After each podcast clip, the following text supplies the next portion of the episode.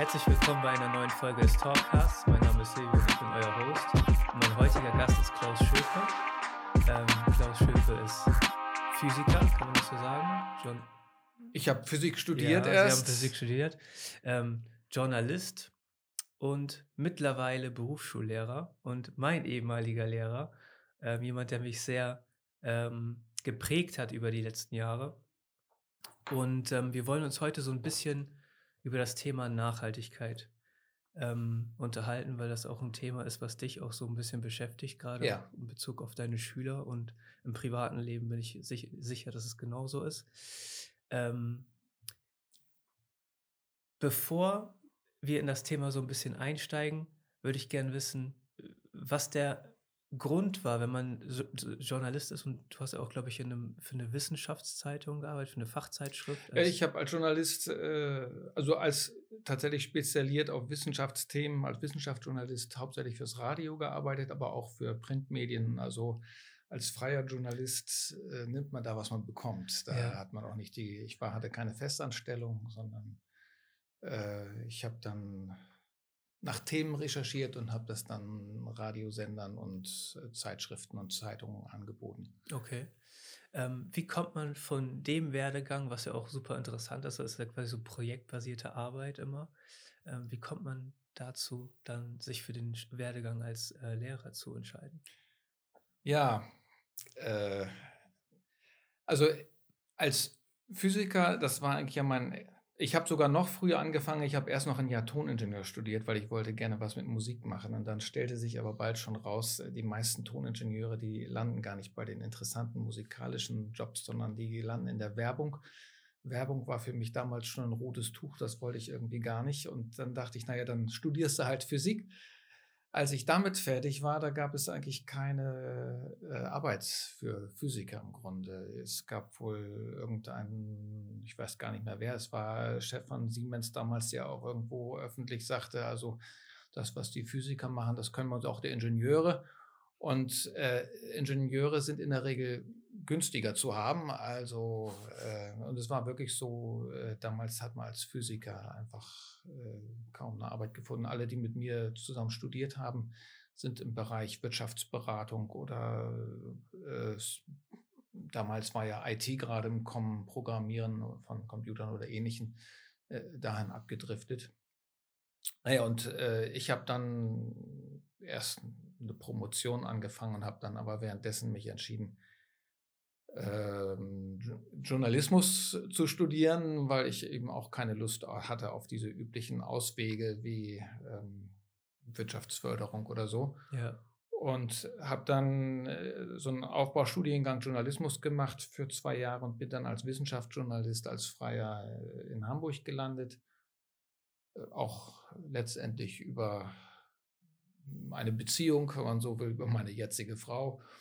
Und äh, dann habe ich dort äh, als freier Journalist erstmal drei Jahre gearbeitet über ähm, alle möglichen Themen. Und es war auch ein absolut spannender Beruf für, für Neugierige. Ich würde also immer sagen, wer unabhängig ist und nicht das große Geld braucht, muss man nur leider sagen, für den ist Journalismus einfach wunderbar, weil man, ich habe selber mit jedem Beitrag ganz viel gelernt und äh, es hat mir großen Spaß gebracht.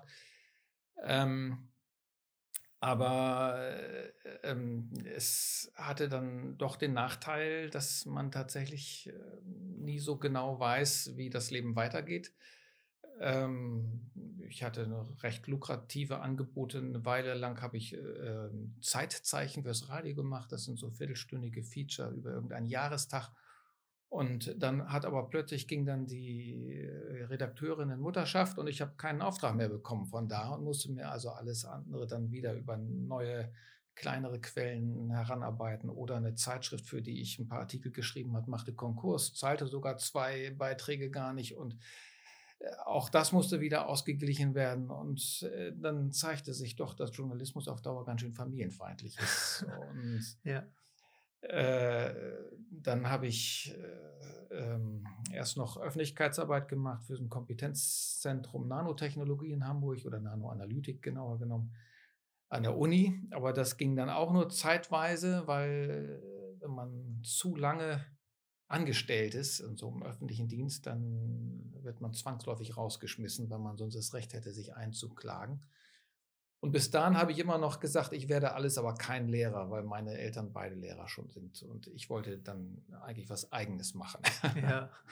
also äh, nun hat sich das aber insofern gewandelt, weil ich habe ja nun schon sechs Jahre lang da oder sieben waren es dann mein Geld verdient mit anderen Dingen und ja. habe auch mir selber zeigen können, ich kann auf eigenen Beinen stehen und plötzlich war das dann für mich doch nicht mehr nur abwegig, vielleicht doch Lehrer zu werden. Ich habe dann sogar noch ein Coaching mitgemacht.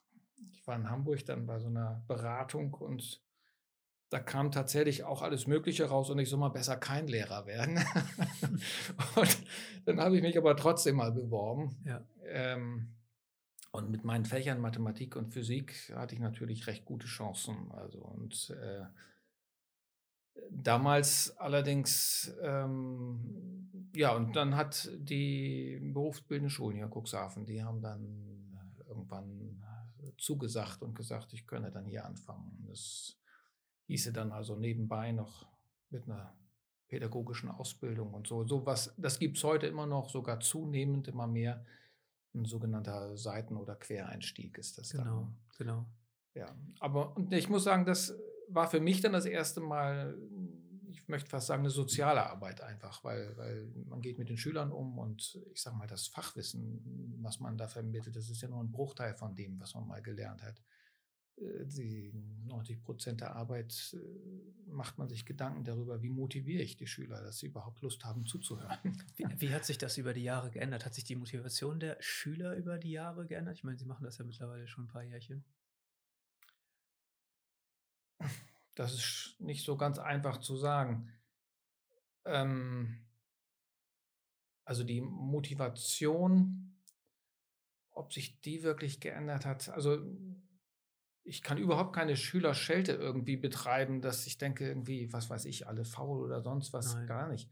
Ist auch super äh, individuell wahrscheinlich. Ähm, also, aber, aber was sich schon ein wenig geändert hat, ist, sind, glaube ich, äh, Voraussetzungen, die, aber wo nicht die Schüler was dran können, sondern das Schulsystem. Tatsächlich ist es bemerkenswert, äh, seit äh, verpflichtend in den siebten Klassen schon in der Mittelstufe die Taschenrechner eingesetzt werden oder auch bei uns in der äh, Oberstufe müssen wir ja, in, jetzt, das ist nun der gymnasiale Bereich, nicht die Fachoberschule, wo wir uns kennengelernt haben.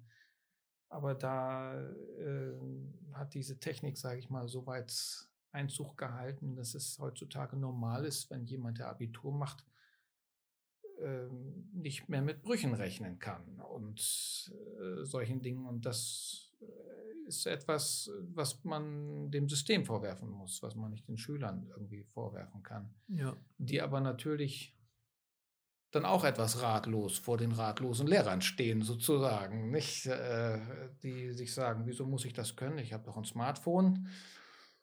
Und ähm, ja, wenn man mal in der Situation ist, dass man es braucht. Ich habe das gelernt in der Gastronomie, da muss man ja auf einmal Kopf rechnen können und das dann auch relativ schnell. Ähm, das ist am Anfang schon so ein bisschen äh, überfordert, gerade weil man immer mit so einem Taschenrechner arbeitet. Ne, das ist ja, das Wissen ist ja quasi an der Hand. Man muss ja gar nicht mehr wirklich nachdenken. Aber wenn ich jetzt irgendwie in der Gastronomie arbeite, dann kann ich nicht ständig mit einem Taschenrechner durch die Gegend laufen. Ne? Ja, was ich äh, so ein bisschen vermisse, äh, oft oder, oder schwer vermitteln kann, ist, dass das doch eigentlich, äh, man begibt sich in eine Abhängigkeit von diesem technischen Gerät.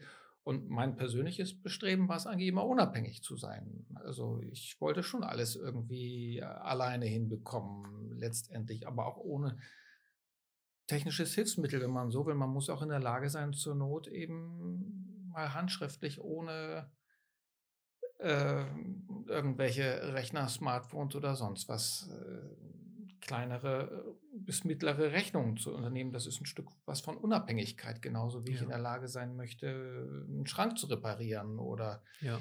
ein Kleidungsstück. Das sind so Dinge, die man fürs Leben gebrauchen kann. Und ähm, aber dieser, ja, das ist tatsächlich etwas, glaube ich, also diese, das hat sich schon verändert. Ähm, dieses Bestreben nach Unabhängigkeit, das kann ich heute hm, oft oder nur noch sehr selten feststellen bei Schülern, weil die sagen, so, dafür habe ich doch das, die Hilfsmittel, das Hilfsmittel, dafür habe ich das Hilfsmittel. Also ähm, da, da glaube ich, haben sich die, hat sich schon was verändert in den letzten Jahren. Ich habe die Erfahrung gemacht, ähm, ich habe ja eine Ausbildung zum Industriemechaniker gemacht und mein Lehrgeselle war ja noch so ein bisschen vom alten Schlag. Und im Endeffekt hat er ja auch nur einen Hauptschulabschluss, ne? Nur. Aber ich habe irgendwie das Gefühl gehabt, dass ein Hauptschulabschluss und ein Realschulabschluss zu einer früheren Zeit noch was ganz anderes bedeutet haben, weil ähm, er hat mich da hingesetzt und ich musste auf einmal schriftlich dividieren. Da dachte ich mir so, hä? Ich weiß gar nicht mehr, wie das geht. Ne? Und der Typ, der war kurz vor der Rente, der war vielleicht fünf Jahre vor der Rente und der hat sich mit mir hingesetzt und dann konnte er noch alles Mögliche dividieren. also das äh, geht schon verloren irgendwie. Ne? Das, ist, das ist schon irgendwie beängstigend auf der einen Seite. Auf der anderen Seite kann man sagen, ja, okay, wir brauchen das nicht, wir haben doch immer diese Geräte hier, aber wir machen uns echt abhängig von der Technologie in gewissen Punkten. Und so grundlegende Sachen, denke ich schon, dass man, ne, ähm, dass man die anwenden können muss. Gerade, gerade so das Gedächtnis einmal so ein bisschen im Laufen zu halten. Wir haben ja vorhin schon mal über digitale Demenz von Manfred Spitzer gesprochen. Ähm, das ist genau so ein Thema, finde ich. Ja, äh, letztendlich ähm, reduziert sich dieses äh, Rechnen können eigentlich auch nicht auf so Situationen wie wenn man plötzlich arbeiten muss in der Gastronomie und das mal schnell braucht und so weiter. Da fällt es natürlich äh, ganz stark auf, wenn man da ein Manko hat. Aber ich glaube, was heutzutage leider auch in der Pädagogik oft vergessen wird, äh, wenn man Rechnen, also gerade auch Kopfrechnen übt, dann ist, dass man mit Zahlen umgehen kann, die eine Facette davon. Auf der anderen Seite ist das ein geniales Konzentrationstraining. Ja. Ja, wenn, und wo, wo trainiert man heutzutage noch Konzentration? Heutzutage ist man eigentlich eher medienüberflutet und macht zwei bis drei Dinge gleichzeitig. Aber sich auf eine Sache zu konzentrieren, das ist etwas, äh, was doch immer mehr verloren geht. Also Leute, die ein Musikinstrument lernen, die machen das noch. Oder ich denke auch viele Sportler, die sich auf ihr Ziel konzentrieren. Aber im Grunde ist das etwas, was nicht mehr gepflegt wird. Und äh, das ist auch eine, eine wichtige Folge sozusagen, wenn man, man sowas lernt wir, wir setzen uns ja auch immer konstant diesen Medien aus heutzutage. Also wir haben ja immer, also die, also ich bin davon auch nicht frei, sage ich mal so, aber ich habe auch ständig einen Kopfhörer im Ohr und höre irgendwas und wenn ich, also ich bin viel zu Fuß unterwegs und sowas, ähm, dann höre ich meistens immer irgendwas, weil der Geist irgendwie immer eine Ablenkung braucht mittlerweile. Der, den, den, der, für ihn ist das quasi wie für den Körper Zucker. Ne? Der, der verlangt danach. Ähm, und ich habe dann irgendwann eingeführt, dass ich, wenn ich zum Beispiel laufen gehe, also wirklich jetzt joggen oder sowas über lange Distanzen, ähm, keine Musik mehr mitnehme. So, dass ich wirklich mit meinem Geist für mich alleine bin. So, dass das sind wirklich eine halbe Stunde, 40 Minuten, die man wirklich für sich, sich hat und auch wirklich mit seinem eigenen Kopf. Und dann merkt man auf einmal, ähm, wie unausgeglichen das ganze geistige System ist, wenn man nicht diesen, diese externe Zufuhr die ganze Zeit hat. Ja, also ich denke schon, dass das eine gute Beobachtung ist, die du auch an dir selbst gemacht hast und die man, glaube ich, äh, schon bei äh, jüngeren Leuten heute, sage ich mal, fast in der Regel schon findet. Also äh, Ruhe auszuhalten ist, glaube ich, äh, nicht mehr so einfach für viele. Und ähm, das ist schon etwas, was natürlich stark mit dem Medienkonsum und den Medien zu tun hat. Nicht? Ähm, Insofern ist auch da, wenn man mal so doch ein bisschen schon mal wieder an die Schule denkt, die Frage, ist das klug, dass die Schule jetzt auch versucht, alles nur mit den gleichen Medien zu machen, sozusagen, die einem im Alltag schon so überfluten, nicht? Oder müsste man nicht äh, ein paar Dinge inzwischen auch doch gerade dort lernen, äh, die auch ohne technische Hilfsmittel funktionieren noch nicht. Und ähm, das kann auch, wir haben jetzt über das Rechnen gesprochen, das kann aber genauso der ganze kreative Bereich sein, wie Musik und Kunst und ähm, Schreiben. Ja, äh, wer kann heute noch Texte schreiben? Ich meine, ich bin auch schon so weit, äh, sage ich mal, meine Kompetenz ist schon so weit gesunken, mir fällt es unglaublich schwer, einen, handschriftlich einen Brief zu verfassen weil ich, äh, wenn ich längere Texte schreibe, gewohnt bin, naja, wenn drei Wörter falsch sind, dann lösche ich die wieder und dann schreibe ich darüber. Das kann man nicht mehr in dem Moment, wo man einen Zettel und ein Papier vor sich hat. Das können die Generationen noch ein älter als ich, die können das noch ohne Probleme.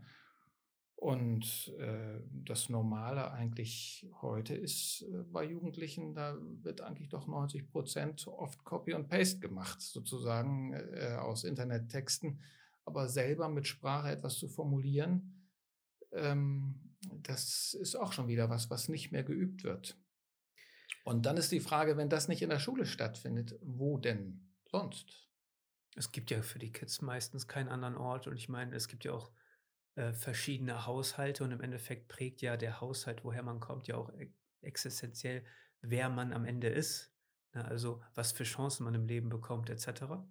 Ähm, deswegen ist das nicht so einfach, weil die meisten Kids, nicht, nicht, vielleicht nicht die meisten, aber viele Kinder haben zu Hause gar nicht die Möglichkeit, sich irgendwie mit, mit den Eltern wirklich so ein bisschen akademisch auseinanderzusetzen und solche Dinge zu üben, was wahrscheinlich bei ihren Kindern noch ein bisschen was anderes ist, ne? weil sie kommen ja aus einem Haushalt mit studierten Eltern oder so ähm, und haben ja dann immer so einen Ankerpunkt, wo sie ran können. Aber für mich weiß ich, es war bei uns im Haushalt nicht so einfach. Also ich, also wenn, wenn, wenn ich Hilfe brauchte für die Schule, dann musste jemand bezahlt werden, der kommt. Ne? Ähm, deswegen, ähm, ja, ich verstehe, was Sie meinen. Ich habe letztens einen äh, handgeschriebenen Lebenslauf schreiben müssen, weil ich die, die deutsche Staatsbürgerschaft beantragt habe. Und ähm, dann ist mir aufgefallen, okay, ich muss das kurz eben hier eintippen, ja, damit ich so in etwa weiß, was ich schreiben will, weil äh, dass mir dasselbe passiert, wie Sie es schon sagen. Man schreibt und dann, oh, man ist mit der Formulierung nicht ganz einverstanden, dann will man nochmal will man noch mal korrigieren, aber es geht ja nicht mehr. Das ist tatsächlich so. Ähm, um jetzt ein bisschen den Bogen zum Thema Nachhaltigkeit zu bekommen ähm, in der Schule. Ähm, wie geht, also ich meine, das ist jetzt mittlerweile fast zehn Jahre her, ne? nicht ganz, aber wir sind auf dem Weg dahin, dass ich äh, den letzten Kontakt mit der Schule hat, hatte. Ähm, wird das Thema dort ähm, immer ein Stück weit mehr integriert in den einzelnen Fächern? Leider muss ich sagen, so gut wie gar nicht. Äh, und das halte ich auch für ein ganz großes Problem. Also, ähm, denn äh, gerade die, ja, ich sag mal, so eine gewisse gedankenlose Art der Mediennutzung und des Konsums, äh, was auch damit einhergeht, ist einfach ähm, auch eine Folge, dass man sich sämtlicher nachhaltiger Gedanken eigentlich nicht bewusst ist. Und ähm, ich meine, international gibt es diese Gedanken schon seit langem. Nicht? Es gibt äh, so 17 Nachhaltigkeitsziele, die die UNO schon, äh, ich glaube, 2012 äh, entschieden hat. Und man hat alle, man weiß schon lange im Grunde, dass das Leben nachhaltiger werden muss. Wir leben mit allen Problemen wie äh, der Klimaveränderung, wie äh, Artensterben äh, und so weiter. Und trotzdem muss man den Eindruck haben, es tut sich eigentlich nichts. Und warum tut sich nichts? Ich denke, also ich, man denkt eigentlich immer, eigentlich wissen es doch alle, aber vielleicht muss die Schule doch intensiver äh, das Ganze vermitteln. Ja, ähm, haben Sie als Lehrer, du als Lehrer, die Möglichkeit, da Themen einfließen zu lassen? Das ist leider sehr schwierig, weil ich hab, bin natürlich so ein bisschen geknebelt äh, im gymnasialen Bereich zum Beispiel durch die Vorgaben, die Schüler von mir müssen ja erfolgreich durchs Abitur kommen. Und ich muss natürlich erstmal die Inhalte vermitteln und ähm, kann dann immer nur in Seitenaspekten äh, darauf verweisen, weil der Lehrplan, und das ist das eigentliche Drama, dieses Thema nicht vorsieht. Selbst im Bereich Physik, wo das, wo man eigentlich eher äh, dazu ja noch ähm, Themen findet, die dazu passen, äh, sag ich mal, ist das, gibt es keine konsequente Behandlung dieses Themas, sage ich mal. Und ähm, man, man muss sich dann sozusagen mangels an Material und Schulbüchern und Ähnlichem wirklich alles selbst äh, überlegen, was auch nicht so einfach ist. Sowas schüttelt man nicht aus dem Ärmel. Ähm, und die Schule selber, wenn man sich die, ähm, die Vorgaben ansieht, die Curricula in den unterschiedlichen Fächern, da ist Nachhaltigkeit meines Wissens noch nirgendwo verankert. Ich war jetzt vor kurzem im Rahmen eines Nachhaltigkeitsprojektes, äh, ähm, das von dieser Erasmus-Organisation ähm, veranstaltet wurde. Da hat äh, meine Kollegen, Kollegin Katrin Burmeister so ein Erasmus-Projekt an Land gezogen, wo so mehrere internationale Schulen äh, Erfahrung austauschen konnten und so weiter. Und dabei habe ich gelernt, dass in Norwegen zum Beispiel das Schulcurriculum schon umgeschrieben worden ist und dass dort Nachhaltigkeit ein fester Bestandteil ist dessen, was gelernt werden muss. Und äh, da haben wir hier noch eine Menge äh, Nachholbedarf, denke ich. Versuchen Sie die Schüler trotzdem irgendwie darauf zu, dafür zu sensibilisieren? Also das Beste, was ich eigentlich machen kann, ist tatsächlich, ähm, man sagt ja, Erziehung ist zu 80 Prozent Vorbild sein. Ich kann einfach, äh, ich werde natürlich thematisiere ich immer mal wieder, ähm, dass man weniger Ressourcen nutzt und so weiter und äh, lasse das hier und da mal in Aufgaben oder auch in Diskussionen im Unterricht einfließen soweit das mal möglich ist. Und äh, ich sag mal, in dem Moment, wo die Schüler mich nicht für eh völlig blöd halten, äh, werden einige vielleicht sagen, auch vielleicht muss ich da mal drüber nachdenken, wenn ich nach Hause gehe. So, das ist im Grunde äh, eine der wenigen Möglichkeiten, fürchte ich, die ich als Lehrer im Moment so habe, darauf einzuwirken. Ich versuche jetzt in Physik das immer mehr einzubauen, indem man äh, zum Beispiel mit Energien rechnet. Ja, wir haben jetzt vor kurzem, äh, habe ich in der 12. Klasse im Gymnasium, da haben die mal recherchiert, wie viel Energie alleine äh, das Internet braucht. Das ist erschütternd. Okay. Ja, eine Suchan, also ich, ich glaube, mit 20 Suchanfragen im Internet ähm, Müsste ich mal, ich habe mir das irgendwo aufgeschrieben. Ich glaube, waren das 20 oder 200, aber das wäre dann immer noch schlimm genug. Kann man ein Hemd bügeln. Ähm, 20 Google-Suchen ja, verbrauchen so viel, da könnte eine 11 Watt LED-Birne zwei Stunden lang mitbrennen. so, warum weiß das niemand? Dass alleine googeln sage ich mal, wie man so schön sagt. Also ich sage schon ungern Google, weil auch Google ist so eine Suchmaschine, so eine Datenkrake. Es gibt andere Suchmaschinen wie Startpage und so weiter, die eben keine Daten von Schülern absammeln oder von Menschen. Aber äh, alleine nur das Benutzen einer Suchmaschine, das heißt ein Wort eingeben, dieses Wort geht in den Computer, meistens noch über den Teich, nach Amerika, dort wird, das, wird die Lösung rausgesucht, die Antwort wird zurückgeschickt. Das kostet alles enorm viel Energie. Und äh, es macht tatsächlich einen Unterschied, äh, wenn ich meinetwegen äh, auf irgendeinem Informationssender wie tagesschau.de oder sowas etwas sehen möchte, ob ich direkt in die Browserzeile von einem Internetbrowser eingebe www.tagesschau.de oder ob ich in eine Suchmaschine Tagesschau eingebe, mir von der Suchmaschine die Adresse raussuchen lasse, wo finde ich die Tagesschau, das anklicke und dann bei der Tagesschau lande. Aber ich würde mal sagen, 90 Prozent der Internetnutzer gehen leider heutzutage den zweiten Weg. Ja. Der ist, der ist energieintensiver. Okay. Ja, klar, muss ja auch energieintensiver irgendwie sein, weil ja. ich meine, man greift ja auch auf mehr Plattformen zu. Und das ist ein Beispiel, wo ich denke, das muss man auch in der Schule lernen. Ja. ja äh, die, ich glaube, die, also es ist eine unglaublich, da fehlt mir jetzt leider die Zahl, aber äh, die, die Rechenmaschinen die, der Betrieb der, äh, der Großrechner, die wir brauchen, um das, um, diesen, um das Ganze in Gang zu halten, das macht im Moment einen ganz gewichtigen Teil des weltweiten Energieverbrauchs aus. Ja. Und äh, das ist etwas, womit man auch vorsichtig umgehen muss und auch kann, wenn man weiß, wie. Ja, im Endeffekt ist Energie ja auch einer der wichtigsten Themen der Menschheit die, für die Zukunft, die wir lösen müssen im Endeffekt. Mhm. Ich bin mhm. eigentlich äh, sehr bullish, was, was Technologie angeht. Also ich glaube schon, dass ich bin auch sehr positiv gestimmt, dass wir, ähm, dass wir Lösungen für die ganzen Probleme finden, die wir aktuell auf der Welt haben. Aber ein bewussteres Leben ne, ist auf jeden Fall der Schlüssel für uns alle. So, und ich finde auch immer diese CO2-Rechnungen, die wir ähm, von den Herstellern von irgendwelchen Produkten bekommen, auch immer so ähm, vielleicht ein bisschen wirk willkürlich, weil wenn ich ein Produkt erzeuge, ich muss ein Produkt erstmal schaffen, da, muss, da fließt Arbeit rein und Ressourcen und Energie im Endeffekt ähm, für ein neues Produkt, was auf 100 Kilometer vielleicht ein paar Liter weniger Benzin verbraucht, aber ich habe auf der anderen Seite schon produzierte Güter, die man nutzen könnte.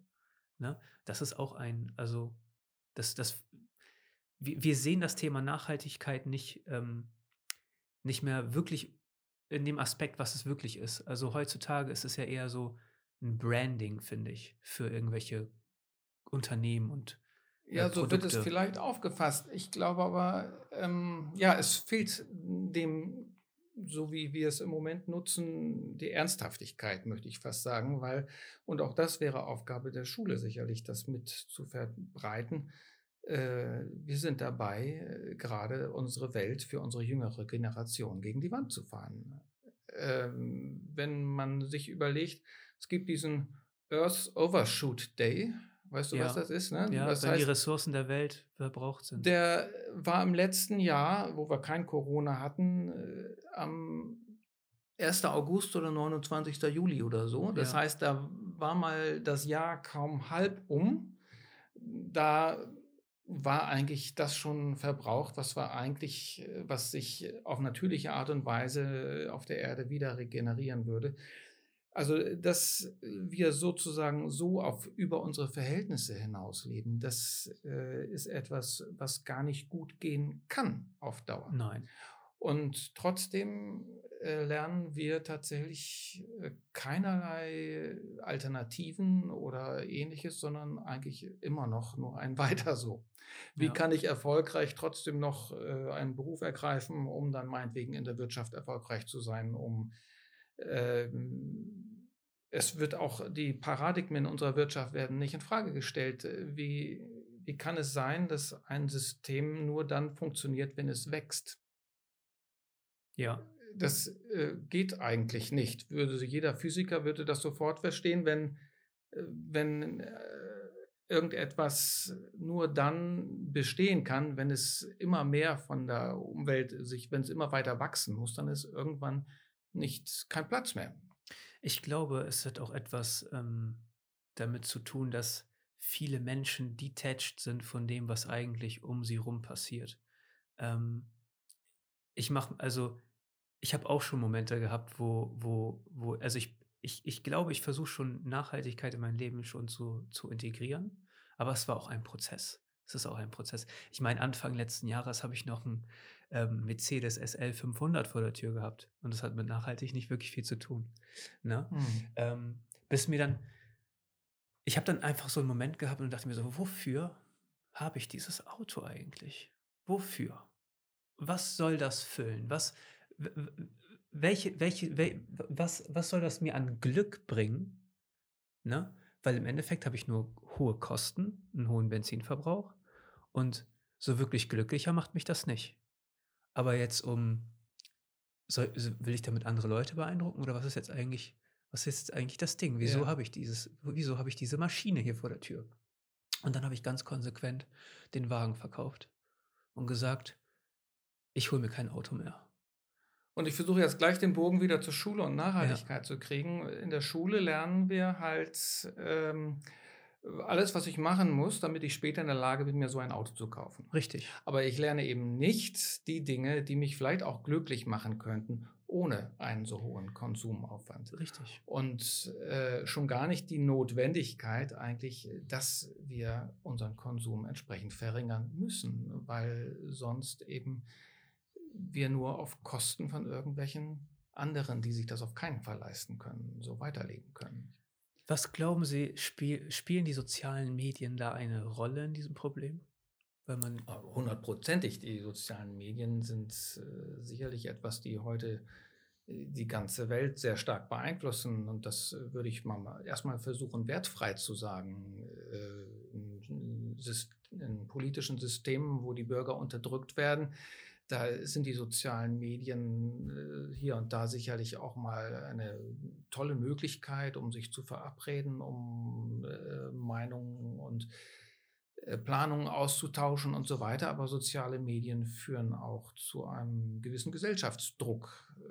Äh, äh, man hat halt gewisse, auf gewisse Art und Weise auszusehen. Man hat gewisse Kleidung zu tragen oder so oder so sich zu verhalten, sage ich mal. Und ich glaube, die, diese, das ist auch sicherlich mehr geworden durch die starke Nutzung dieser Medien, nicht? Ja, man sieht auch immer das Leben der anderen und will ja, ähm, man sucht sich immer das Nächste. Ich brauche das, um glücklich zu sein und ich brauche dieses Produkt, um glücklich zu sein. Und wenn ich mir das hole, dann ähm, wird das vielleicht was.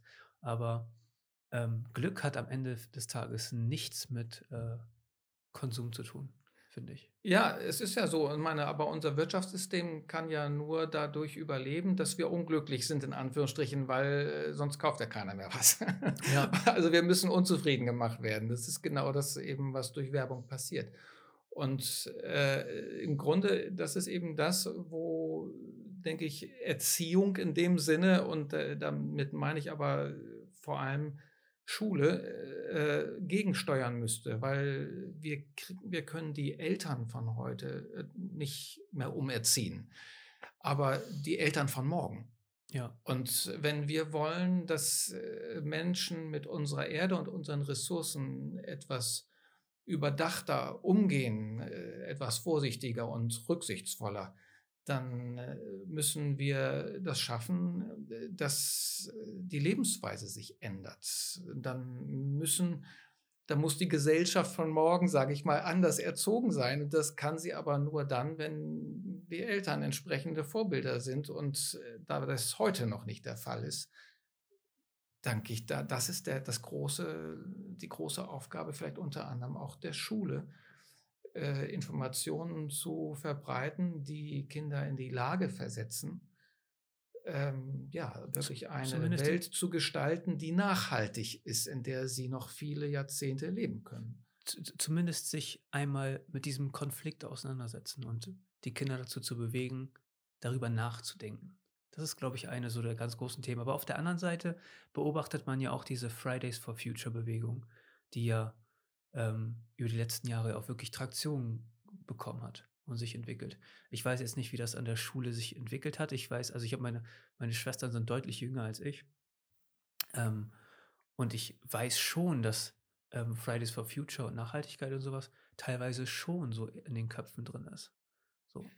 In den Schülerköpfen. In den Schülerköpfen. Ja, natürlich sind das Dinge, die Mut machen. Und ja. äh, ich denke auch, man soll ja auch auch wenn ich manchmal äh, schon fast zu einem pessimistischeren Weltbild neige, ich denke auch sowas macht Mut, dass es solche äh, jungen Leute gibt, die, äh, die, die auch was tun. Und das ist auch wieder etwas, was man ähm, daran lernen kann, dass man kann etwas machen. Ja. Man muss den Hintern hochkriegen. Ja. Und äh, Friday for Future, wenn man sich überlegt, wie das entstanden ist, vorher nur belächelt und dann irgendwann wurden die Demos immer größer und äh, irgendwann äh, wurde das dann sogar äh, weit bis in den Bundestag und sonst wohin getragen. Ne? Ähm, also ich denke, das ist ähm, eine Entwicklung, die zwar schön ist, aber gerade im Moment sieht man ne, über Corona schon wieder sehr verdeckt. Also die ich weiß nicht, ob das reicht. Ich wünschte mir dann noch mehr. Und vor allem, ähm, wie gesagt, äh, unser Thema ist ja heute Schule auch. Friday for Future hat sich gänzlich ohne Schule entwickelt.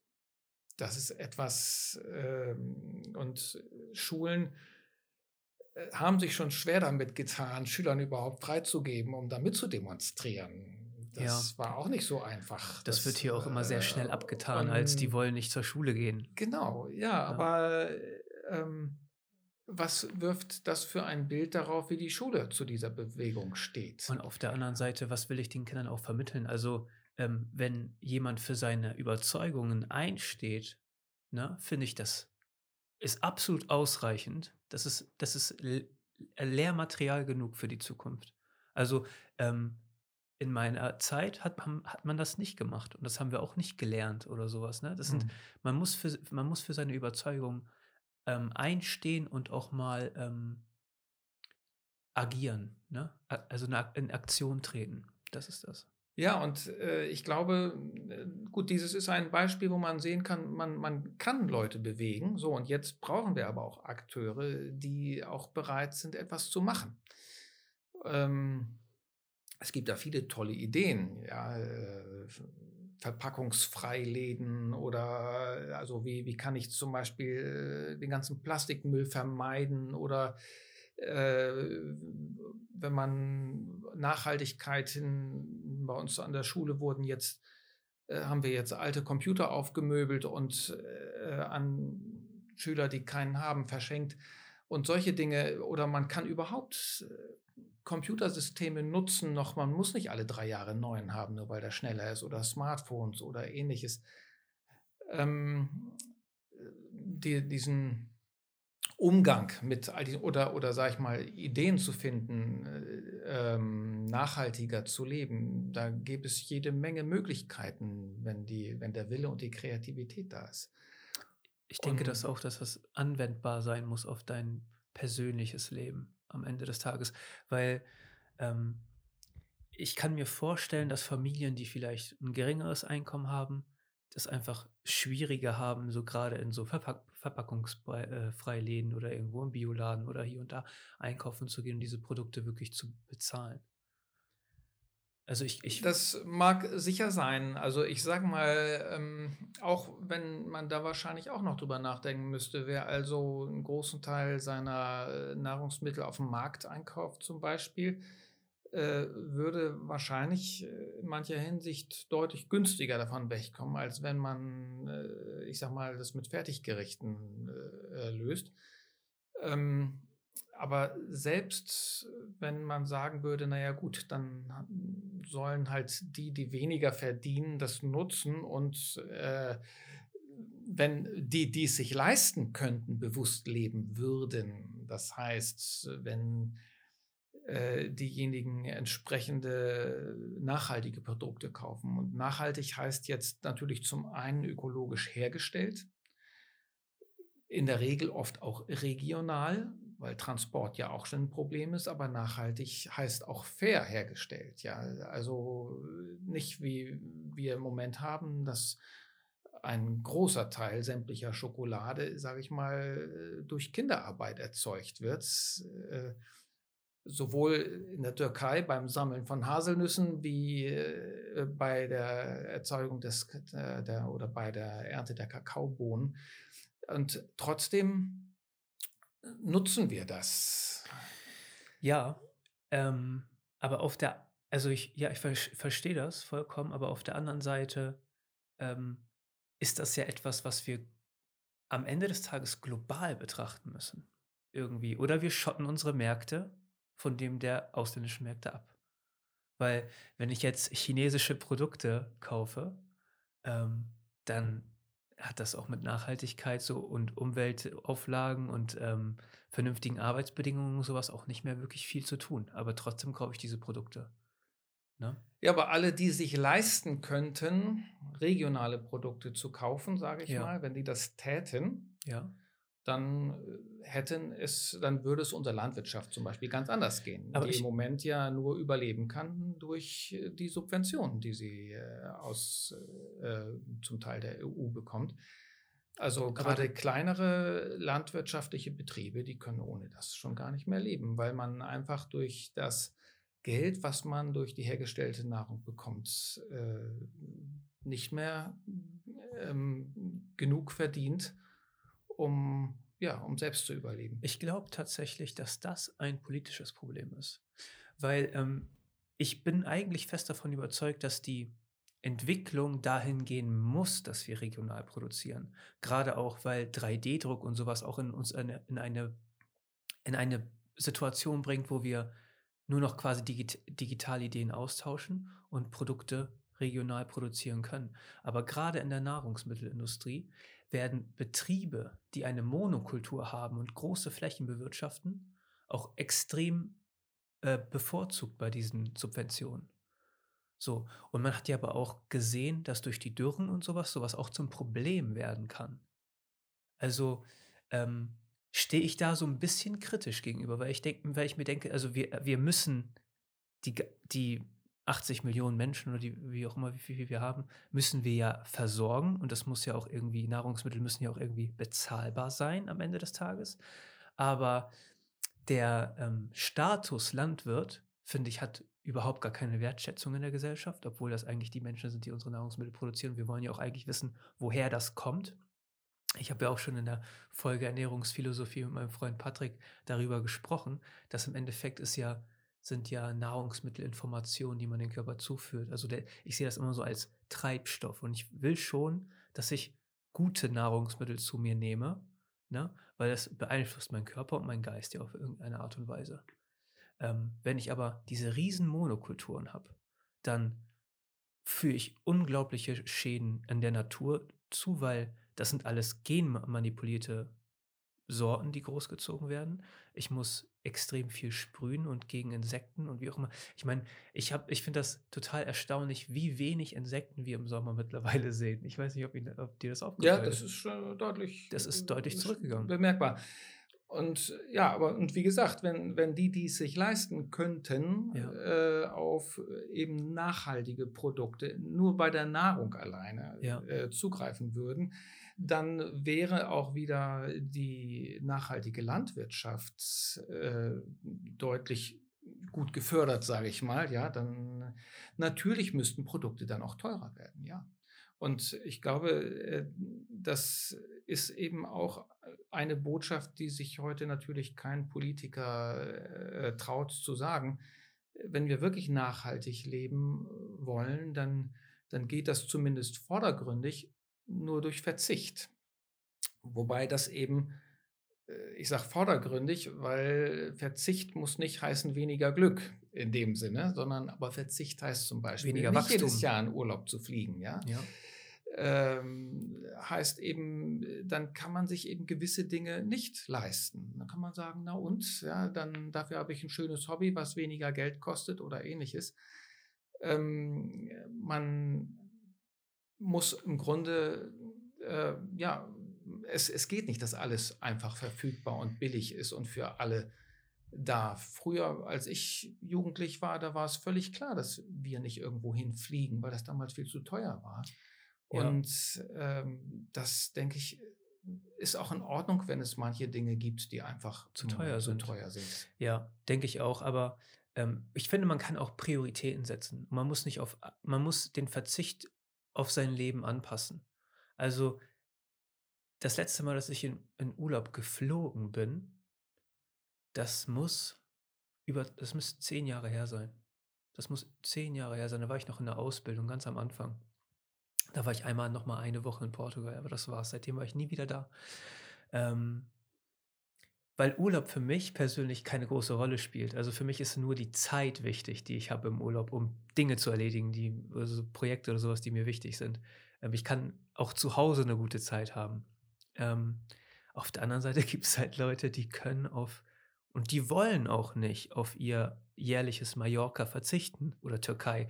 Und ich finde das auch total beängstigend. Das wird also, da, ich würde da keinen Gefallen dran finden, wenn ich in eine All-You-Can-Eat und All-In-Hotel irgendwo in der Türkei eingesperrt wäre mit so einem Bändchen und dann hätte ich einen privaten Strand und das Buffet ist jeden Tag befüllt, 24 Stunden. Aber das ist das, ein, das teilweise das Einzige, was sich Leute leisten können. Das kostet nicht viel und das ja. ist und das Bewusstsein, das, das zu schaffen, das ist unfassbar schwierig. Und da denke ich, ne, sind wir bei unserem Thema wieder mit der Schule, äh, dass man, denke ich, äh, das schon auch den Schülern beibringen muss, äh, Schülerinnen und Schülern, was für Folgen so eine Art des Lebens hat. Also man kann ja klein anfangen und sagen, okay, dann fliege ich in den Urlaub, aber es gibt äh, Gesellschaften, bei denen kann man sozusagen äh, Ablass zahlen. Das heißt, für jedes Mal, dass man fliegt, dann gibt man sein Fluchtziel ein und äh, dann wird ausgerechnet, wie viel man äh, zahlen soll, damit dann an einer anderen Stelle der Welt zum CO2-Ausgleich irgendwo Bäume gepflanzt werden oder ähnliches.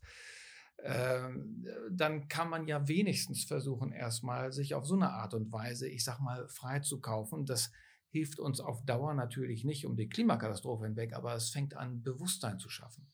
Und wenn man äh, über solche kleinen Schritte anfängt, äh, dann vielleicht ja auch den Fokus darauf zu richten, dass weniger vielleicht auch möglich ist, denke ich, dann würde da langsam aber sicher ähm, auch eine geänderte Lebensweise herauskommen. Aber es, man muss mehr darauf gestoßen werden, fürchte ich. Äh, und da sehe ich eben den Bildungsauftrag. Es, ähm, das Weggucken darf nicht mehr so leicht gemacht werden. Ja, ich verstehe, was Sie meinen, aber es ist ein unfassbar schwieriges Thema, weil die meisten Leute sich nicht diesem Konflikt aussetzen wollen. Also, ähm, ich habe zum Beispiel vor ein paar Jahren, das muss jetzt so vier Jahre her sein, habe ich aufgehört, Fleisch zu essen. So, auch aus dem Grund, weil ich das Fleisch, was eigentlich qualitativ hochwertig ist, war ich gar nicht in der Lage zu bezahlen. Und dann verzichte ich lieber darauf, bevor ich mir diese, äh, bevor ich mir diese Umstände einverleibe im Endeffekt. Ja. ja? ja. Ähm, wenn man, also woher weiß man, dass jemand vegetarisch ist oder vegan? Der erzählt es dir, das ist ja immer so ein, so, ein, so ein Thema. Aber wenn man mit Fleischessern darüber spricht, dann haben sie immer diese Mentalität, ich kann darauf nicht verzichten. Das ist etwas, was mir immer wieder über den Weg ge ge gestoßen ist. Ich denke mir so, doch, eigentlich kann das jeder, weil ich war früher genauso. Ich war früher, ich brauche Fleisch und ich muss dies essen und ich, ne? ähm, wenn man das erstmal anwendet, dann merkt man, okay, der Körper benötigt das gar nicht. Das ist eigentlich nur mein, mein Ego, meine Gewohnheit, die das, die das verlangt. Ähm, und dadurch habe ich halt gelernt, dass es super schwierig ist, Leute zu überzeugen davon. Und also ich bin Mitglied der FDP Cuxhaven. Ich bin sehr liberal eingestellt, aber eigentlich im Kern ähm, schon grün, weil ich versuche, diese Themen, Nachhaltigkeit und sowas, ähm, schon in mein Leben einzubauen. Aber der Schluss, zu dem ich gekommen bin, ist, man muss die Leut, den, den Leuten die Möglichkeit geben, sich selbst zu entwickeln und, diese, und sich mit diesen Konflikten auseinanderzusetzen und selbst frei diese Entscheidung zu treffen. Also ich halte nichts von Regulierung. Und auf der anderen Seite denke ich, wir müssen ja, das ist ja ein globales Problem. Wir müssen ja alle mitnehmen am Ende des Tages. Ähm, und sich mit dem Thema Nachhaltigkeit zu be beschäftigen in dritte Weltländern oder sowas ist eigentlich einkommenstechnisch schon gar nicht möglich. Wir müssen eigentlich schaffen, dass die Menschheit generell über ein gewisses Einkommensniveau kommt, damit wir diese Dinge anwenden können. Aber da geht es ja schon los. Das können wir eigentlich nur durch eigenen Verzicht leisten. Wir ja, aber uns geht es ja auch super gut. Ja, und ja. ich, also, dass die Nachricht also sag ich mal, auf Freiwilligkeit basierend, äh, fürchte ich, wird das Ganze nicht funktionieren, weil wie das läuft, das sehen wir gerade. Und das fährt gegen die Wand. Andererseits sind wir natürlich in einer Demokratie, das möchte ich auch nicht anders haben. Ja. Also brauchen wir Wähler, die gebildet genug sind, dass sie merken, dass wir gerade gegen die Wand fahren. Ja. Und äh, da sind wir meines Erachtens wieder bei der Schule. Es ist natürlich so, dass ähm, es nicht, es ist schwierig, Leute zu überzeugen oder dazu bringen, sich überhaupt darüber nachzudenken, sagst du. Aber es ist auch schwierig, Leute dazu zu bringen, Mathematik zu lernen. Und äh, darum hat man dieses Fach in der Schule eingeführt. Und genauso könnte man ein Fach Nachhaltigkeit einführen. Und das auch nicht erst in der Oberstufe oder irgendwann, sondern das müsste ab der Mittelstufe losgehen. Denn da müssten die kleinen Kinder schon geprägt werden. Und äh, man müsste lernen, warum man das macht. Man müsste lernen, wie man das macht und äh, was für Möglichkeiten man in dieser Richtung hat. Und das schließt eben, das, das wäre ein Fach, sage ich mal, wo es so viel zu unterrichten gäbe an Gesundheit, an Ernährung, an gesunder Lebensweise und so weiter und so weiter. Also ähm, das, das wäre dringend notwendig, weil wir brauchen diesen Wechsel im Grunde jetzt.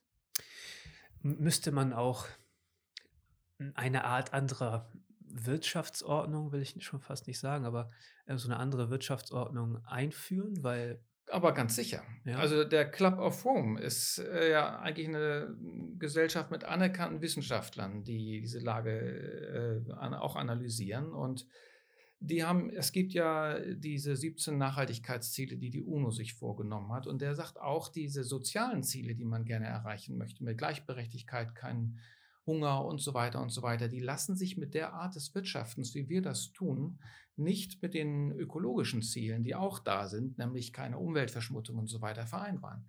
Es geht so nicht. Solange wir ein konkurrenzgetriebenes Wirtschaftssystem haben, was nur überlebt, wenn es wächst, haben wir keine Chance, diese Welt zu erhalten. Und äh, darum auch dort wäre es eben schön, wenn wir in der Schule kreativ denkende Köpfe erziehen könnten, die auch andere Ideen befördern. Und es gibt diese Ideen.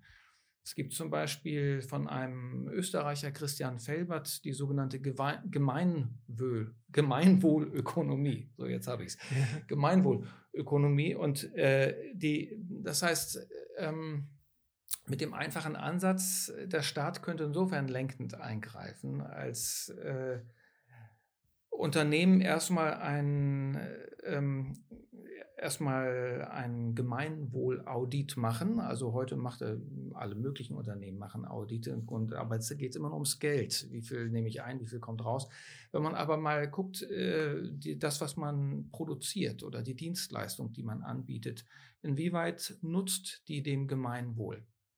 Und wenn man dann Förderungen, die man ja oft als Staat verteilt, wenn man die davon abhängig macht, ob ein Produkt eben dem Gemeinwohl mehr oder weniger dient, dann könnte man sich schrittweise in diese Richtung bewegen und könnte versuchen, ähm, Wirtschaftsstrukturen zu bilden, die sich gegenseitig stützen, die aber eben nicht mehr auf diesen bedingungslosen Konkurrenzkampf ausgerichtet sind.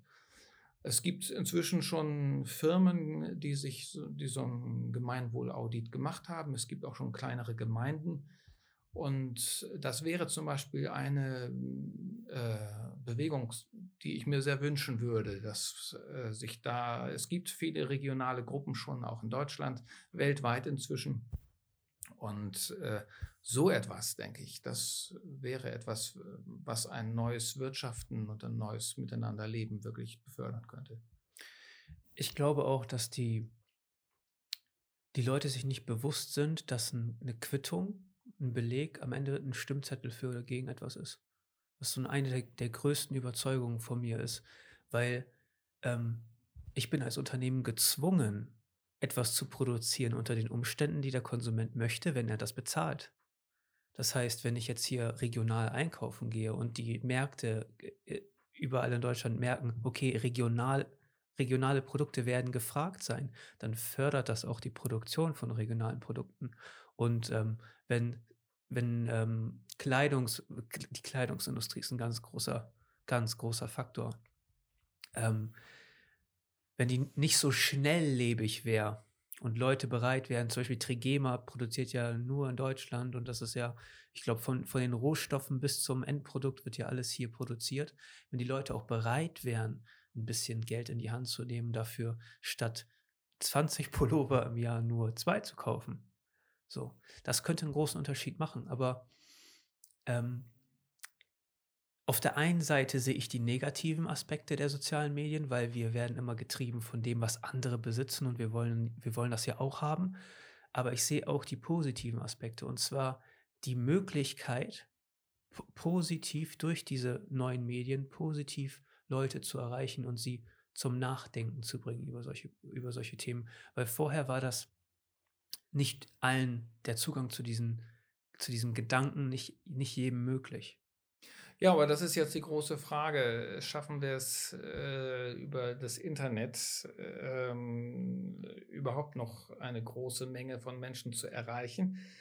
Ähm, früher, sag ich mal, war es ja fast noch einfacher. Da hat man eine überschaubare Anzahl von Fernsehsendern und wenn dann in einem irgendwas kam, dann wusste man, naja, ein Drittel der Bevölkerung hat Chance, das zu gucken. Inzwischen ist es aber so, äh, dass äh, die Informationen im Internet ja so vielseitig geworden sind und so viel geworden sind, dass man das eh nicht mehr alles wahrnehmen kann. Und nee. was passiert ist natürlich, dass, äh, was sehr schnell passiert ist, dass man in so einer Art Informationsblase hängen bleibt. Ja. Dass man sich nur noch die Dinge anguckt von Leuten, die eh der eigenen Meinung sind und dann wird man natürlich auch äh, diesen kritischen Gedanken, ich sag mal, weniger begegnen. Und äh, ich glaube auch da, dass dies alleine durch, durch eine, selbst frei, eine selbstgeförderte freiwillige Entwicklung äh, in die richtige Richtung geht. Die Wahrscheinlichkeit ist meiner Ansicht nach sehr gering. Man muss irgendwo steuernd eingreifen. Und das kann in einer Demokratie eigentlich irgendwann nur die Politik und ähm, damit die richtigen Politiker das machen können, müssen wir vorher unsere Wähler bilden. Und damit bin ich wieder an der Pflicht ja, an der Schule, was natürlich. ich eigentlich machen müsste. Und da äh, ist eben, ähm, denke ich, einfach höchste Zeit, dass sich da massiv was ändert. Ist das dann nicht vielleicht eher die Aufgabe der Schule oder sollte die Aufgabe der Schule sein in Zukunft, ähm, den Kids beizubringen, wie man, wie diese Mechanismen funktionieren, Informationsblasen, wie hole ich mir Informationen, wie verifiziere ich Informationen, weil ich glaube, das ist ein, eins der Themen, die super wichtig sind für die Zukunft. Ja, ganz sicher. Also Medienkompetenz wird leider oft in der Schule so behandelt, äh, einfach wer viel Medien benutzt, ist auch kompetent. Und das ja. ist einfach Blödsinn, genau genommen, weil ja. man stellt fest, dass auch Leute, die den ganzen Tag äh, nur im Internet unterwegs sind, manchmal gar nicht wissen, dass es jenseits von Google eben auch noch diese Adresszeile im Internetbrowser gibt, wo man eine Internetadresse direkt eingeben kann oder ähnliches. Das wäre medienkompetent, sowas zu wissen. Wir haben vorher darüber gesprochen, dass das zum Beispiel Energie spart, ja, äh, wenn man äh, wenn man direkt eine Adresse eingibt und nicht über Google erst eine Adresse suchen lässt, äh, dass Google wieder irgendwelche Rechenmaschinen anschmeißt, äh, sozusagen, um die Antwort für einen rauszusuchen. Ähm, also Medienkompetenz ist eben weit, weit mehr als ein Medium nutzen zu können. Und äh, da müsste sicherlich gerade in dem Rahmen sehr früh angefangen werden, was zu machen. Ich weiß, dass meine eigenen Kinder äh, sehr früh schon mit Hilfe des Computers und äh, irgendwelche Aufgaben erledigen sollten. Und ein Highlight war eigentlich, dass dann eine Lehrerin von meinem damals in der fünften Klasse, vielleicht mache es sechste Klasse gewesen, einem befindlichen Sohn, sagte, äh, er soll einen Beitrag machen über Kindheit im alten Ägypten. Und äh, ich meine, ich habe nun einige Jahre als Journalist gearbeitet. Ich weiß, wie man recherchiert. Ich habe da kaum etwas gefunden. Und äh, der Junge hat erstens damals, weil wir uns als Eltern bemüht haben, dass die Kinder nicht so viel am Computer hängen, ganz, ganz wenig Computererfahrung gehabt. Ja. Er hat nicht eine einzige Adresse bekommen, wo er mal hätte suchen können. Ja. Und sondern es wurde einfach gesagt, mach mal. Und äh, so ist leider in vieler Hinsicht das, wie, äh, ja, in, wie die Schule die Medien nutzen lässt. Das heißt, sucht mal eigentlich. Früher musste man als Grundlage für ein Referat, das man Schüler aufgibt, dann hat man gesagt, guck in dem Buch nach, Seite 50 bis 63.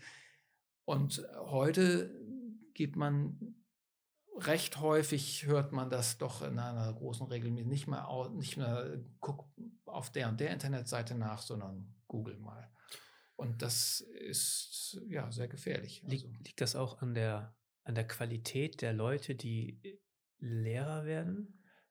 Natürlich haben die Lehrer dann, die so agieren, auch keine Medienkompetenz. Und weil sie sollen die, die dann unterrichten. Ja. Vielleicht haben sie die auch nie erworben, weil das, was ich beobachte, ist, ist ja auch, dass viele Leute, die Lehrer werden, die Schullaufbahn eigentlich nie verlassen haben. Die waren meistens noch nicht wirklich in einem anderen Beruf oder so, jetzt so wie, wie du jetzt zum Beispiel, der schon ähm, andere Erfahrungen hatte im Bereich Wirtschaft und Arbeit und so. Ja. ja, das muss kein Nachteil sein. Ich denke, es gibt bestimmt sehr gute, engagierte Kollegen, die so eine Karriere hinter sich haben, dass die, wie du sagst, die Schulbanken nie verlassen haben. Aber ähm, also ich weiß nicht, ob das das Hauptproblem ist. Ähm, das ist sicherlich hilfreich, sage ich mal, wenn man auch ein anderes Leben, sage ich mal, irgendwie kennengelernt hat. Aber, aber eben der, ein, ein großer Anteil des Lehrerberufs ist ja, wie motiviere ich Schülerinnen und Schüler? Wie gehe ich mit denen um? Wie, wie, wie bringe ich sie dazu, mir zuzuhören? Ähm, erfolgreich Stoff anzunehmen. Und ähm, also das, wie gesagt, da, da traue ich mich ja, da würde ich mich nicht so weit aus dem Fenster hängen zu sagen, man muss vorher was anderes gemacht Nein, haben. Nein, ich glaube auch nicht muss, aber ähm, mhm. ich habe die Erfahrung gemacht, zumindest, dass an der, die, also meine Lehrer an der Berufsschule hatten eine andere Qualität teilweise, weil sie auch aus dem oftmals Quereinsteiger sind und oftmals aus anderen Bereichen kommen und auch einfach mit diesem Lehrauftrag anders umgehen. Ne, das ist, was ich, was ich, be, was ich beobachtet habe, aber ob das jetzt alles noch so Wir haben sicherlich ein, auch einen gewissen Vorteil an der Berufsschule. Ähm, die anderen Schulformen, sage ich mal, die arbeiten, denke ich, ich, ich glaube, ich tue denen gar nicht so ein großes Unrecht, wenn man sagt, genauso wie vor 200 Jahren mit gewissen kleinen methodischen Änderungen. Ja. Äh, und in der Berufsschule ist es so, dass wir natürlich viel ältere Schüler bekommen. Und wir haben die nicht von der fünften Klasse an aufwachsen sehen. Äh, und äh, das heißt, bei uns kommen die hin und man kann sie direkt, man kann mit ihnen reden wie mit erwachsenen Menschen sozusagen. Ja. Und ähm, das, äh, glaube ich, da, da dann so einen neuen Einstieg oder so einen anderen Umgang zu pflegen, als äh, wenn man Kollege ist, der meinetwegen in einer anderen Schule ein Kind seit der fünften Klasse verfolgt und es dann plötzlich in der zehnten hat und plötzlich ist es ein, ist aus dem kleinen Jungen ein junger Mann geworden. Ja. Äh, da, da hat man wahrscheinlich ähm, das ist ein bisschen schwieriger, sage ja. ich mal, ja. die, diese, die Augenhöhe so zu erreichen. Richtig. Aber ich muss sagen, da fehlt mir auch ein wenig die Erfahrung mit den jüngeren Schülern. Um, ich habe noch ein paar Fragen zum, zur Nachhaltigkeit und zwar, wie wendest du das in deinem privaten Leben an? Weil ich weiß ja auch, dass du ähm, dein Haus ja so, also ich weiß nicht, ob es ein Null-Energiehaus ist, aber schon sehr energieeffizient gebaut hast. Und ich bin da mal lang gefahren und jetzt habe ich erst verstanden, was das eigentlich für ein System ist, glaube ich. Das ist schon so eine Art äh, Earthship-Inspiration, oder? Kann das sein? Och, weiß ich nicht, ob ich so weit gehen würde. Ähm, also wir, wir haben, wir brauchen wenig Energie. Das Besondere ist sicherlich, äh, dass wir die ganze Südseite des Hauses äh, einen ja, sehr großen Wintergarten haben, einen unbeheizten. Ja und dadurch äh, sehr viel Wärme einfangen können einfach. Okay. Das heißt, wir brauchen zwei Drittel des Jahres nicht zu heizen zum Beispiel. Ja. Es gibt aber, ich, das kann man auch nicht überall machen. Nee. Äh, sowas kann man machen, wenn wie bei uns gegenüber jetzt nicht gleich eine nächste Häuserreihe steht, sondern da hat die Sonne auch Chance sozusagen äh, in unseren Wintergarten hineinzukommen ähm, also Baukonzepte und äh, in denen man wenig Energie verbraucht, gibt es heutzutage schon jede Menge. Aber ich meine, so ein, ich habe schon eher ein bisschen schlechtes Gewissen, was so die Nachhaltig angeht, äh, Nachhaltigkeit. Und wenn ich mir das eigene Haus ansehe, wir verbrauchen zwar wenig Energie, aber genau genommen, wenn man das, wenn man diesen ökologischen Fußabdruck sich ansieht, den man mit so einem Riesenhaus, relativ großem Haus, auch wenn wir da mit zwei Familien drin wohnen im Grunde oder anderthalb, äh, aber den wir damit erzeugen, das ist natürlich viel zu groß eigentlich. Ja. Und äh, ich denke, Nachhaltigkeit äh, fängt schon viel kleiner an. Also wenn ich ein paar Schuhe mir kaufe, dann recherchiere ich manchmal den ganzen Tag, weil ich eben nicht welche suche, die mir gefallen, sondern auch welche, die nachhaltig erzeugt worden sind. Okay. Und das mache ich mit allen Kleidungs, äh, was ich mir an Kleidung kaufe. Das mache ich, äh, wenn ich, ich habe ein Fairphone mir als Smartphone gekauft, ja. wohl wissend, dass das technisch wirklich seine Macken hat gerade. Ich äh, ärgere mich so ein bisschen äh, darüber und bin, aber oder ähm, was Computer angeht, äh, ich versuche also oder alles Mögliche an Technik. Ich habe mir jetzt gerade Kopfhörer geleistet von einer Firma, die nachhaltig äh, arbeitet. Meine Kinder haben nachhaltig produzierte Smartphones. Ähm, bei all diesen, ich habe mir, als ich mir einen Wecker gekauft habe, habe ich fast einen ganzen Tag recherchiert, bis ich einen gefunden habe, mit dem ich zufrieden war, weil ich den Eindruck hatte, so, okay, der ist so von der Art und Weise, wie er gebaut ist und wo er gebaut ist, nachhaltig produziert. Das sind Dinge, die sind natürlich furchtbar lästig. Ich könnte auch mal kurz auf Amazon klicken und dann mir das bestellen und dann wäre gut.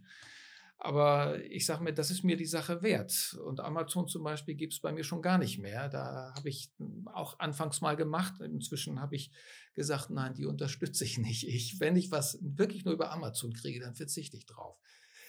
Okay. Ähm, weil dann muss es irgendwas Vergleichbares anderes geben. Ja, äh, und äh, genauso, ähm, man, man kann äh, auch also was letztendlich für mich in dieselbe Richtung geht, ne, ich bemühe auch meine Daten nicht herzugeben für die Werbung in alle Richtungen. Das heißt, ich benutze eben keine Google-Suchmaschine, sondern Startpage. Das ist eine Maschine, die Suchmaschine, die dieselben Ergebnisse wie Google findet, nur dass sie eben nicht meine Daten absammelt. Mhm. Ich benutze keinen Microsoft mehr, ich benutze als Betriebssystem Linux, weil oh. da dasselbe passiert. Auch da weiß ich da und ich benutze, wo ich kann, Open Source Software die auch wunderbar noch auf älteren Computern läuft. Da braucht man sich schon alleine deswegen nicht ständig einen neuen Computer zu kaufen. Das führt natürlich dazu, dass ich tageweise manchmal sitze, um Probleme zu lösen, weil die Gemeinde, die das macht, äh, einfach kleiner ist. Ja, klar. Und äh, weil ich nicht mal irgendwo im normalen, wenn ich jetzt alleine dadurch, dass ich einen Linux-Computer zu Hause stehen habe, äh, wenn ich ein Gerät kaufen will und ich gehe hier äh, am Ort zum nächsten großen Elektrofachmarkt, äh, Elektrofachmarkt ja. dann äh, können die mir nicht weiterhelfen, weil die keine Ahnung davon haben. Ja, ja. ja, das heißt, man kann nachhaltig leben natürlich nur mit einem gewissen Einsatz. Ja. Auf der anderen Seite sage ich mir, ja, es gibt halt auch nichts umsonst. Klar. In dem Moment, wo es, es gibt den schönen Spruch, in dem Moment, wo etwas kostenlos ist, bist du die Ware. Ist ja auch, ist ja auch der Punkt, ist ja auch der Fakt. Ich meine, äh, Werbung und sowas wird ja heutzutage überall vorgeschaltet quasi. Und wir, also ich bin, ich benutze Google auf jeden Fall. Ich habe, also bei mir ist alles mit meinem Google-Konto verknüpft am Ende des Tages. Ähm, und ich finde den Ansatz von Apple aktuell super interessant, dass die ähm, die Daten, also die werben mit Privatsphäre. Und das ist deren großes äh, Ding gerade. Und deswegen dürfen Apple-Produkte ja auch mehr kosten und äh, das ist mir jetzt neu, weil bisher ist eigentlich Apple nicht so dadurch durch besonders guten Datenschutz ich aufgefallen, meine ich. Aber ich bin da auch nicht ja, auf dem Laufenden. Ich, ähm, also ich weiß, dass sie die letzten, das letzte Jahr vor allen Dingen oder die letzten eineinhalb Jahre ganz stark Werbung dafür machen und auch Google immer weiter von ihrem äh, kleinen Kosmos äh, entfernen. Am Ende des Tages wird sich rausstellen, wie positiv oder negativ das ist, weil ähm, vielleicht kann man dann auf Google-Funktionen nicht mehr zurückgreifen oder wie auch immer. Ähm, aber die Daten sind ja immer noch gebunden bei einer Firma. Das ist ja immer noch Apple. Ja. So. Ähm, deswegen bin ich da äh, gespannt auf die, auf die Entwicklung von, dem, von der Firma auf jeden Fall. Aber es gibt eben Möglichkeiten, äh, so, so, gut wie alles, auch ohne diese Anbieter zu machen, diese bekannten. Äh, ne, dieses, wenn wer Google Maps benutzen möchte, um sich eine Landkarte anzugucken, kann genauso ein Programm auch äh, als Open Source Programm finden. Ähm, und man muss auch kein WhatsApp benutzen mehr heutzutage. Nee. Man weiß, dass das Riesenprobleme hat, was Datenschutz angeht. Ne? Es gibt Signal und andere Open Source Software, die mit den äh, Daten äh, seriös umgehen. Das Einzige, was eben Benutzer davon abhält, ist in der Regel Bequemlichkeit, denke ich. Ne? Man möchte eben man ist schon auf dieser Plattform drauf. Ja, man, die ganzen Freunde haben das und man hat auch keine Lust, da so immer so viel drüber zu reden. Und dann jetzt ist tatsächlich für mich ein Problem oft schon gewesen, äh, äh, bei in manchen Gruppen Kontakt zu halten, weil die Gruppen vorher das alles schon über WhatsApp gemacht haben. Ich sage, nee, das kommt mir aber nicht auf mein Smartphone. Ja. Und äh, zum Wechsel nach Signal zum Beispiel war da niemand bereit oder zu ja. einem anderen System. Natürlich begegnet man dann auch solchen Situationen im Leben und trotzdem sage ich mir dann immer wieder, umsonst gibt es halt nichts. Wer nachhaltig leben möchte, muss für doch einen kleinen Verzicht oder ein bisschen mehr Arbeit hier und da auch bereit sein? Ich glaube, dass für manch, für die meisten, die es unkompliziert haben möchten, ist manchmal Secondhand schon die Lösung. Schon so eine, ich meine, die Waren sind produziert und die stehen zur Verfügung. Ähm, es muss nicht immer alles neu sein. Und ähm, ich habe einen Freund, der kauft nichts mehr neu. Der kauft nur noch Secondhand. Und wenn ich irgendwas, ich habe letztens nach einem, äh, ich habe letztens gefragt ähm, nach einem PC-Monitor, ähm, weil er auch so ein bisschen technikaffin ist. Und dann hat er mir einfach ein paar Monitore bei eBay Kleinanzeigen rausgesucht oder zum Beispiel die Kamera oder sowas. Die sucht er mir bei eBay Kleinanzeigen raus und dann sagte er hier, mhm. bestell die einfach, hol die, die einfach, kauf die die einfach. Ähm, nichts mehr äh, neu. Alles nur noch Secondhand. Ja, das ist ein sehr guter Weg, denke ich, um äh, schon mal dem zu begegnen. Ne? Also würde ich auch für völlig unterstützenswert halten. Ja. Herr Schippe, Klaus, ist immer noch ein bisschen schwierig. Vielen Dank, dass du dir heute die Zeit genommen hast für dieses Gespräch. Es hat mich sehr gefreut. Ne? Ich hoffe, dass ihr etwas mitnehmen konntet ähm, und vielleicht auch so ein bisschen das Thema Nachhaltigkeit in euer Leben integriert und euch damit ein bisschen auseinandersetzt. Ich weiß, es ist immer ein Konflikt, aber am Ende des Tages lohnt es sich für uns alle. Ja, vielen Dank.